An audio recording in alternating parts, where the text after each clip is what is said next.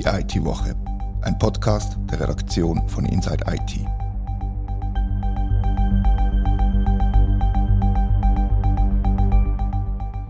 Herzlich willkommen zur IT-Woche. Die kritische Infrastruktur lässt uns leider keine Ruhe. Das zeigt der neuliche Angriff auf das Gesundheitswesen und konkret auf das Spitalnetzwerk H+. Aber immerhin hat jetzt der Bundesrat gemerkt, dass das ein Thema ist.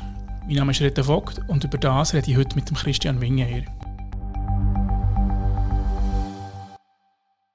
Christian, was genau ist im Spitalnetzwerk H Plus widerfahren? Ja, also was genau das ist, weiß man nicht. Wir haben eine Meldung bekommen, wo es geheißen hat, dass die Server vom Verein in der Nacht auf den Montag, 20. Juni, angegriffen worden sind und dass es sich dabei um eine grösser angelegte Attacken auf mehrere Organisationen gehandelt hat, darunter auch solche aus dem Gesundheitswesen. Wissen wir, ob Daten sind gestohlen wurden? Nein, das weiß man noch nicht. Das Spital hat gemeldet, dass man am Mittag als Sicherheitsmaßnahme sämtliche Server abgefahren hätte und einen Krisenstab eingesetzt hätte. Zudem sind auch die Polizei und das NCSC informiert worden. Zum Schadensausmaß hat H plus keine Angaben können machen weil noch an der Evaluation vom Fall geschaffen werde. Hat das NCSC etwas dazu gesagt? Ja, nicht groß. Nein, es hat lediglich bestätigt, dass man Kenntnis vom Vorfall hätte, aber dass man zurzeit noch nichts dazu können sagen, dass der Spitalverband dann direkt werde informieren, wenn es weitere Details gäbe. Also wir wissen einfach, sie sind angegriffen worden, sie haben die Server offline genommen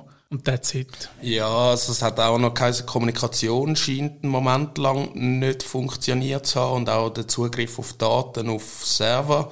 Und der Spitalverband hat dann gesagt, dass es noch einige Tage gehen könnte, bis das wieder behoben wäre. Aber sie sind ja operativ, können sie überhaupt schaffen? Also so wie es heißt von Seiten vom Spital sehen die Mitarbeitenden wieder per Telefon und E-Mail erreichbar, aber der Zugriff auf die Server würde noch nicht richtig funktionieren. Was das genau heißt für die praktische Arbeit vom Verband, kann ich so nicht beurteilen. Aber jetzt gehört das Gesundheitswesen genauso wie die Strom- und Wasserversorgung, der Verkehr oder Finanzdienstleistungen, Medien, Post, Telekom und so weiter zu der kritischen Infrastruktur von der Schweiz. Das, das sagen nicht mehr, sondern das das Bundesamt für Bevölkerungsschutz, was da alles konkret dazugehört und das ist immer mehr unter Beschuss, hat man den Eindruck. Das kann man tatsächlich so sagen. Glücklicherweise scheint es so, dass es jetzt in dem Fall halt nicht wirklich kritische Infrastruktur war, weil keine Daten direkt von Spitälern betroffen sind, sondern lediglich der, der übergeordnete Verband. Also es ist eigentlich quasi Verbandsarbeit, die gestört worden ist mit dem Hackerangriff. Sofern keine Daten sind, sind abhanden kommen natürlich, oder? Genau, ja.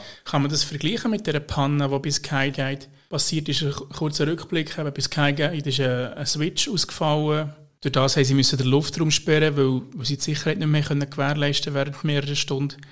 Ist das vergleichbar, ob jetzt eine, eine, technische Panne passiert oder ein Angriff passiert auf, eben, auf Teile von der kritischen Infrastruktur? Ja, also letztlich macht es eigentlich keinen Unterschied, ob das, ob das ein Cyberangriff ist oder eine technische Panne, wie das bei Skyguide war. Jetzt kann man aber sagen, der Vorfall bei der Flugsicherung hat sicher viele höhere Tragweite gehabt als jetzt da bei dem Spital. Das kann man definitiv so sagen, wobei ja Flugsicherung noch glimpflich ist davon gekommen, eigentlich, weil es in der frühen Morgenstunde passiert und stellen wir sich vor, es passiert mit zum Tag oder während dem WEF oder zu einem anderen blöden Zeitpunkt, oder? Ja, oder wegen der Sommerferien, oder? Aber wie du mitbekommen hast, an der Assut-Tagung hat sich auch der Bundesrat mittlerweile mit dem Thema befasst. Genau, es scheint im Bundesrat angekommen zu sein, dass die, die kritische Infrastruktur wichtig ist und dass dort halt immer wie mehr IT drinsteckt und dass es einfach eine gewisse Security und eine gewisse Stabilität braucht. Und Simonetta Samaruga hat eben an der ASU-Tagung gesagt,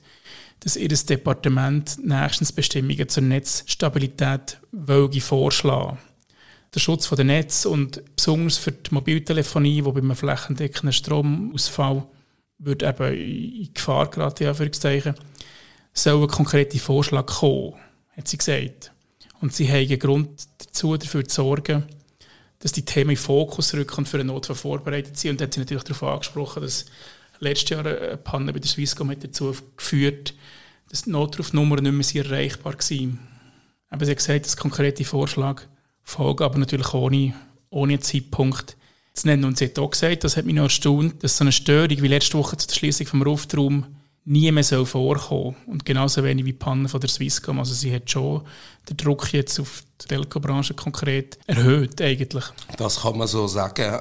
Und wenn es mir recht ist, haben die Telcos auch noch etwas zu sagen gehabt? Ja, die, die haben immer etwas zu sagen an der, an der ASU-Tagung und sie haben eigentlich Unterstützung von der Politik gefordert. Und konkret geht es um den Ausbau des 5G-Netz ist sie, ist sie Linie gegangen und, und da sind halt jetzt tatsächlich 3000 Einsprachen von, von Schweizerinnen und Schweizern hängig oder eingegangen, besser gesagt, die zu Baustops geführt haben, dass die Telcos nicht so schnell die Antennen können bauen wie sie gerne würden. Ja, aber auf der anderen Seite habe ich gemeint, hat man auch dann beim Glasfaserbau hat man dann weniger Regulierung gefordert.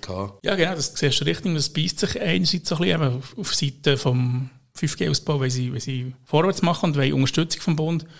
Und beim Glasfaserausbau soll er möglichst wenig reden und, und die, die grossen Telcos sagen, wir wissen schon, wie man es richtig macht, aber dort ist jetzt, wie wir alle wissen, ein Verfahren. Einerseits beim Bundesgericht hängig und andererseits auch bei der Wettbewerbskommission. Und da, so wie ich im Rahmen von der ASO-Tagung erfahren habe, soll zumindest im Verfahren beim Bundesgericht soll es nicht mehr allzu lange gehen, bis der Entscheid tatsächlich. Kommt, also vier bis acht Wochen hat man so gehört flüstern auf den Gängen. Ja, und würdest du sagen, die drei grossen anwesenden Telcos sind sich in diesen beiden Punkten 5G und Glasfasernetzbau einig gewesen? Ja, die sind wirklich, wirklich weitestgehend einig gewesen und sind da relativ gemeinschaftlich auftreten eigentlich und eben, es hat grosse Abwesende gegeben bei dieser Podiumsdiskussion. Die WECO ist nicht am Tisch gestanden und auch der Provider Init7 aus Winterthur ist nicht dabei gewesen.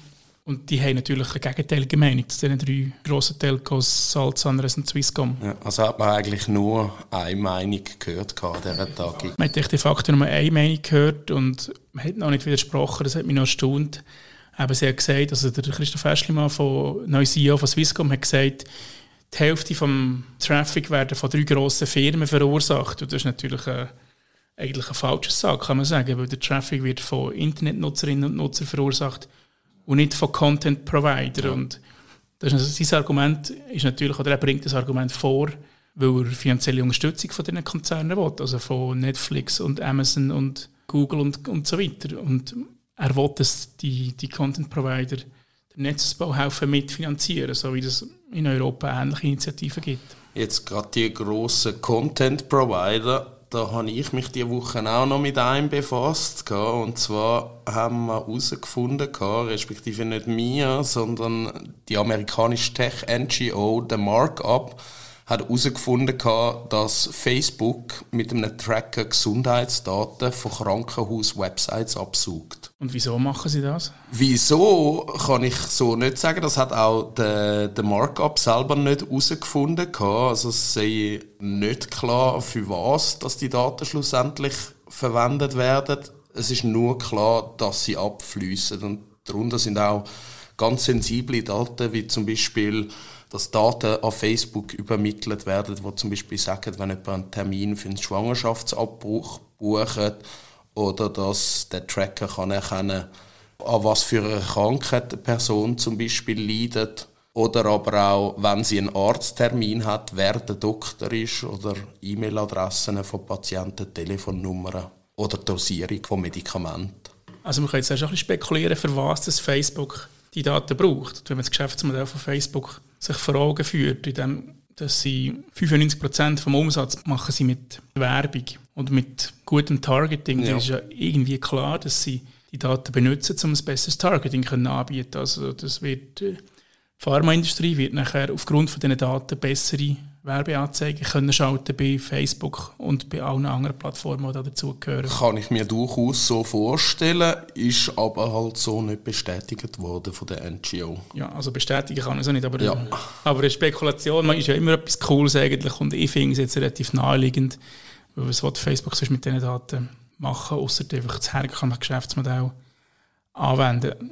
Aber wissen wir, ob die die Krankenhäuser, die betroffen sind und, und die, die Ärzte und so weiter und so fort, Sind das vor allem amerikanische Spitäler, die da betroffen sind, oder jetzt auch welche in Europa? Ja, also es sind ausschließlich amerikanische jetzt gewesen. Es sind 100 Krankenhäuser untersucht worden, respektive Websites von 100 Krankenhäusern. Und auf 33 von diesen untersuchten Websites hat man den sogenannten Metapixel gefunden, wo die Daten dann quasi sammelt, verschlüsselt und so dann auf Facebook schickt. Und wenn wir jetzt noch die Schuldfrage stellen, ist denn nur Facebook die Schuld, dass sie die Daten überhaupt abgesogen haben, oder sind vielleicht auch die Spitäler die Schuld, dass sie das haben zugelassen und indem sie ihre IT nicht so wahnsinnig verrückt gut abgesichert haben. Schuld ist in dem Fall so ein bisschen ein grosses Wort. Für das müsste es zuerst mal ein Gesetz geben, wo das quasi würde verbieten. Es gibt eins, wo, wo gewisse so Sachen darunter fallen. Es ist aber nicht ganz klar, ob das wirklich ausreichend ist, dass es sich da quasi um etwas Illegales handelt. Bis jetzt. Es gibt aber auch also Stimmen, wo das, wo das sehr, sehr kritisch sehen. Also auch mir hat die Haare aufgestellt, als ich das gelesen habe. Ja, definitiv. Aber man könnte wahrscheinlich auch sagen, dass jetzt Spitäler in Europa besser auf ihre Daten aufpassen als die Amerikaner, die sowieso eher so ein einen laschen Umgang mit dem Datenschutz pflegen. Ja, das kann man so sagen, aber das gilt leider Gottes gemäß dem Bericht auch für, für ganz viele andere Webseiten. Also von den beliebtesten Webseiten, es im Netz gäbe, werden auf rund 30 Prozent wird der Tracker verwendet. Also überall, wo, wo man sich quasi im Internet aufhaltet, sammelt der Daten und gibt sie weiter auf Facebook. Da ist es jetzt halt einfach besonders kritisch, weil es höchst sensible Informationen über den Gesundheitszustand der Personen geht. Voilà, also Facebook ist weiterhin als, als Datenkraken unterwegs, kann man sagen. Absolut. Um nachher seinen Kundinnen und Kunden halt tatsächlich das bessere Targeting zu ermöglichen und noch reicher zu werden. Ja, Absolut. Also ein Rechtsprofessor von der University of Michigan hat auch gesagt, dass er denkt, dass die ganze Praxis unheimlich problematisch und möglicherweise höchst illegal sei. Ja, möglicherweise kann man da streichen, finde ich. Ja. Sehr gut, danke, es interessant gefunden. Ebenfalls. Ist es euch auch so gegangen, liebe Hörerinnen und Hörer? Schreibt uns ein E-Mail auf redaktion.insight-it.ch. Das war die IT-Woche ein Podcast von der Redaktion von Inside IT. Danke vielmals fürs Zuhören.